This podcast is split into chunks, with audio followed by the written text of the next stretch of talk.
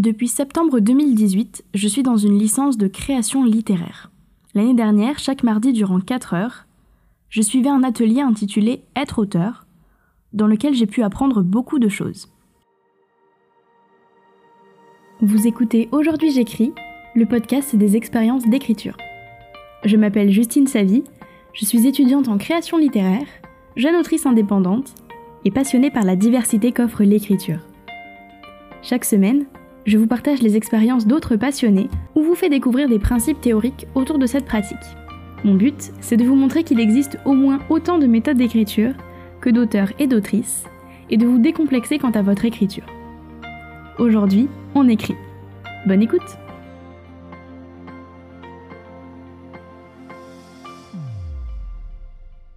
Dans ce premier épisode, je vais vous lister les éléments que j'ai appris durant ce cours et qui m'ont le plus aidé à travailler et améliorer mon écriture. Je serais d'ailleurs vraiment curieuse de savoir ce qui vous a intrigué, ce que vous aimeriez tester ou s'il y a des choses pour lesquelles vous n'êtes pas du tout d'accord avec moi. Je vous laisse donc me laisser tout ça en commentaire sur Instagram, sur YouTube par exemple, par mail à contact.justine-savie.com, où vous voulez. Je serais vraiment ravie de discuter de tout ça avec vous.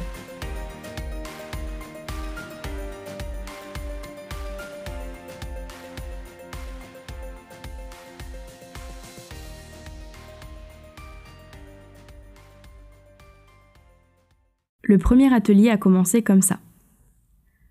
Nous entrons dans la salle de classe, les tables face au tableau. Le professeur s'installe et nous demande de les déplacer et de former un cercle. On ne comprend pas forcément, mais bon, on s'active, on bouge les chaises, on se déplace. Une fois assis, il nous lance. Voilà la première chose que vous allez apprendre. L'écriture, c'est du déplacement. Il y a trois formes de déplacement dans l'écriture. Je vais vous dire un petit peu comment j'interprète la chose. Le déplacement de soi, le déplacement du texte et le déplacement politique. Alors dans un premier temps, pourquoi déplacement de soi? Je vois ça comme le fait de sortir de sa zone de confort. Par exemple, lors de réécriture, vous avez un retour d'un bêta-lecteur ou d'une bêta-lectrice, vous n'êtes pas forcément d'accord, mais vous allez déplacer vos idées, vous allez changer d'avis pour rendre le texte meilleur. C'est comme ça que je comprends le déplacement de soi. Maintenant, le déplacement politique, c'est le fait de se déplacer tout simplement. Par exemple, nous avons eu un atelier dans lequel nous avons écrit dans un train. Je vous en reparlerai un tout petit peu plus tard. On voit les choses différemment et ça peut nous amener vers une autre manière d'écrire, d'autres textes, d'autres projets. Enfin, le plus important parmi ces trois déplacements selon moi, le déplacement du texte.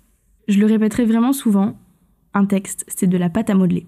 Vous en faites vraiment ce que vous voulez. Vous pouvez enlever des morceaux, les mettre ailleurs, en rajouter, changer de couleur. Il est toujours possible de prendre la première phrase de votre texte, par exemple, et de la mettre au milieu, à la fin, pareil pour un paragraphe, pour un chapitre. Bref, rien n'est définitif et on peut vraiment le modeler comme on veut, selon ce qu'on veut dire ou faire passer. Elle a le cœur qui bat la chamade. Il a le cerveau qui bouillonne. Ses yeux sont bleus comme la mer. Je ne pense pas me tromper en disant que vous connaissez ces expressions, et je suis même certaine que vous les avez déjà utilisées au moins une fois dans votre parcours d'écriture. La deuxième chose fondamentale que j'ai pu apprendre, c'est que ces phrases, que l'on appelle des béquilles, sont à éviter. Dans notre parcours d'écriture, on commence souvent par ces béquilles, parce que c'est un modèle pour nous et on a tendance à les recopier, et c'est en y renonçant qu'on trouve son style. Elles ont déjà été utilisées des centaines de fois, ces phrases, on est d'accord? Alors pourquoi ne pas trouver les vôtres? Parlons un petit peu de réécriture maintenant. J'ai très très longtemps pensé, durant mon parcours, que pour une réécriture, il fallait rajouter des chapitres, des paragraphes pour étoffer, rajouter des phrases. Mais en fait, réécrire, ce n'est pas nécessairement rajouter du texte, c'est plutôt le creuser et ouvrir des portes. Par exemple, ça peut être supprimer. Je pense notamment au cas où on est très attaché à un élément du texte, mais cet élément peut nous bloquer ou ne pas être nécessaire au récit. Et il faut donc le supprimer. C'est le principe de Kill Your Darlings, ou Tuer vos chéris en français. Supprimer des éléments qui ne sont pas forcément nécessaires pour amener quelque chose au texte. Et on revient donc à cette idée du déplacement. On change nos idées, on en amène des nouvelles. Si vous n'êtes pas convaincu, vous n'avez qu'à penser aux scènes coupées dans les films.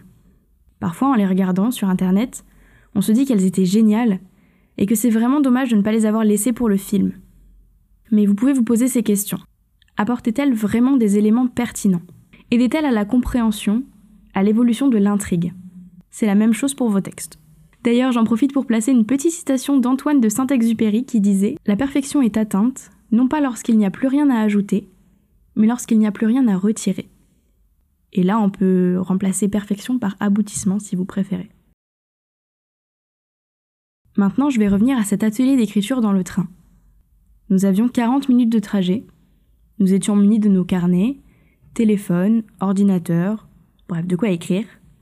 Et la consigne était la suivante. Observer et prendre des notes. Pas de musique, pas de divertissement, rien d'autre que nos yeux et notre écriture. Donc durant tout le trajet, on a noté tout ce qu'on voyait, entendait, ressentait, etc. Et ça, c'était déjà de l'écriture le simple fait de prendre des notes compte déjà comme de l'écriture et peut aussi vous aider à débloquer votre inspiration, découvrir de nouvelles idées, vous entraîner à décrire les choses, etc.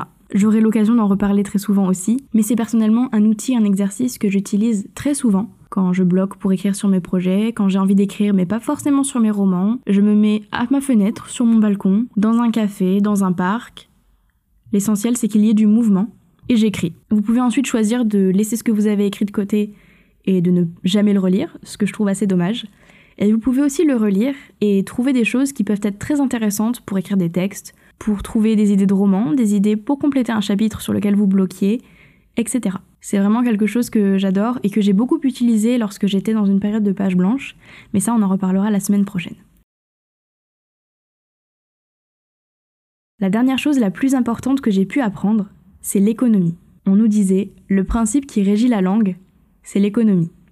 En bref, il ne faut rien laisser de superflu. Par exemple, vous voulez dire que tel personnage se réveille, à moins que ce soit justifié, voulu et maîtrisé, vous n'avez pas à passer par des métaphores ou autres béquilles pour le dire, juste dites-le. Il se réveille, il ouvre les yeux, il sort de son lit par exemple. Ce sera beaucoup plus simple à comprendre et beaucoup plus rapide, surtout vous aurez le temps pour dire autre chose ensuite. Dans la même idée, même si vous devez entendre cette phrase vraiment de tous les côtés, les adjectifs et les adverbes ne sont pas vos amis. Je vais juste nuancer un petit peu. En fait, les mots que vous employez sont bien plus mis en valeur lorsqu'ils ne sont pas accompagnés d'adjectifs ou d'adverbes. C'est tout simplement qu'on n'a pas besoin de les dire pour qu'ils soient présents, et leur utilisation, elle doit vraiment être justifiée et servir au texte. Vous vous rendrez très vite compte que certains ne servent absolument pas, mais que d'autres peuvent être très importants pour la compréhension du texte. Dans tous les cas, il faut laisser de la place à vos lecteurs et à vos lectrices. Il ne faut pas trop décrire, ne pas trop en dire. De cette manière, on laisse de la place à l'imagination et votre texte devient bien plus intéressant. Il ne s'agit pas de faire comme dans les textes classiques, des descriptions qui font 15 pages sur une imprimerie. Oui, je pense à toi, Illusion perdue de Balzac. On nous avait donné cette image d'une mère qui allaite son enfant. Elle ne passe pas son temps à le nourrir ou à lui enfoncer littéralement le sein dans la bouche pour qu'il mange. Non, elle le fait petit à petit, lorsque son enfant a faim, euh, à différents moments de la journée par exemple. Et c'est pareil pour nous, il n'est pas nécessaire de trop en dire, de trop utiliser d'adjectifs, de trop tout court. Il faut le faire à bonne dose et laisser de la place. Alors tout ce que j'ai dit dans cet épisode, c'était un petit peu comme des conseils à suivre absolument, alors qu'en fait pas du tout, c'est vraiment les conseils qui m'ont aidé moi, les conseils que j'ai un petit peu remodelés à ma façon, et qui construisent petit à petit ma méthode d'écriture personnelle. C'est apprendre petit bout par petit bout, vous sélectionnez ce qui vous plaît, vous testez ce qui vous plaît, et vous construisez votre méthode. Je vous laisse ici, et je vous donne rendez-vous la semaine prochaine pour discuter de la page blanche. Merci d'avoir écouté cet épisode. Pour plus d'informations sur ce podcast, n'hésitez pas à me rejoindre sur Instagram où je suis très active, Justine tout attaché avec un E à hauteur. Là-bas on parle d'écriture, de vos projets et d'auto-édition. Et puis si cet épisode vous a plu, partagez-le à vos amis auteurs et autrices pour que le podcast aide le plus de monde possible. À très bientôt!